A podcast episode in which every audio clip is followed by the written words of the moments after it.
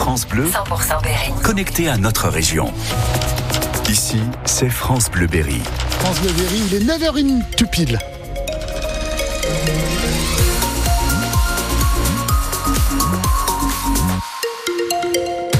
Les infos, c'est le mari. Et d'abord, euh, la météo, peut-être euh, des éclaircies dans la journée, euh, Oh Christophe oui, oui, oui, seulement. Soleil, nuage. Oui, c'est quoi cette voix que je sais pas, j'ai. Soleil, nuage, soleil, nuage et de la douceur, surtout pour ce samedi 17 février. Actuellement, les températures entre 3 et 8 degrés.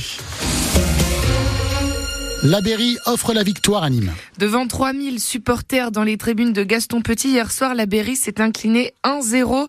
Un but inscrit contre son camp par le défenseur castelroussin Baptiste Guillot à la 89e minute. Une erreur de débutant qui laisse forcément un goût amer au coach berrichon Olivier Saragaglia après euh, trois matchs pourtant sans défaite. Ça a été un match un peu fermé. Malgré tout, il y a eu des occasions de part et d'autre. Ils en ont eu une ou deux. Nous, on en a, on en a plusieurs qu'on concrétise pas malheureusement. Et, euh, et puis on trouve le moyen de marquer contre notre camp sur une situation où il n'y a pas de danger, quoi. On est trois à la réception du centre, euh, le gardien dit laisse et puis on se la met contre notre camp. Donc il y a des choses comme ça qui arrivent. Que vous voulez que je vous dise Euh, On a beau, on a beau.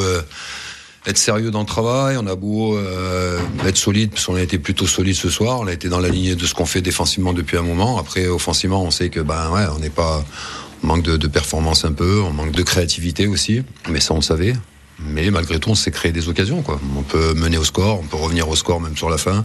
Voilà, on a manqué de réussite sur ce match-là. La Berrichon Football reste avant-dernière du classement, 6 points derrière le premier non relégable Versailles. Versailles, prochain adversaire des Bleus et Rouges. Aucun train entre le Berry et Paris avant cet après-midi. Trafic SNCF très perturbé à cause de la grève des contrôleurs qui continuera demain. Un Intercité et un TGV sur deux circulent.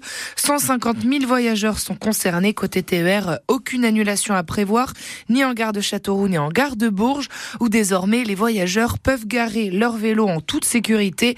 80 places de stationnement ont été installées dans deux nouveaux abris et rien de plus simple pour voyager, pour euh, ranger son vélo, explique Laurent Noël. Il est chef de projet vélo à la communauté d'agglomération Bourges Plus. Soit je suis un utilisateur régulier et j'aurais été chercher un badge à l'espace nation à l'Astube qui me permettra d'avoir euh, l'ouverture de l'abri toute l'année. J'ouvre euh, l'abri et à l'intérieur, j'ai donc 40 places sur deux niveaux.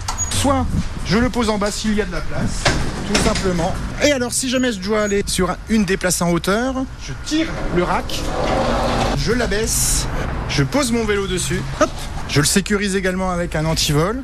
Je le remonte, c'est très simple, ça ne nécessite pas beaucoup de force. Et vous voyez, mon vélo prend quasiment pas de place et on peut donc en mettre 40 dans chaque abri.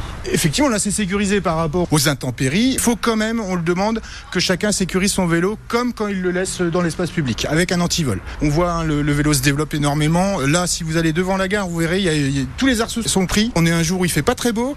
euh, donc on, se doute qu'on va avoir beaucoup de succès dans ces abris. Et on a déjà beaucoup d'appels d'usagers qui nous demandent quand il ouvre. Les travaux pour euh, cette euh, vélostation ont coûté 190 000 euros, dont 150 000 payés par l'État. En pleine crise agricole, le lycée Naturapolis forme les futurs agriculteurs.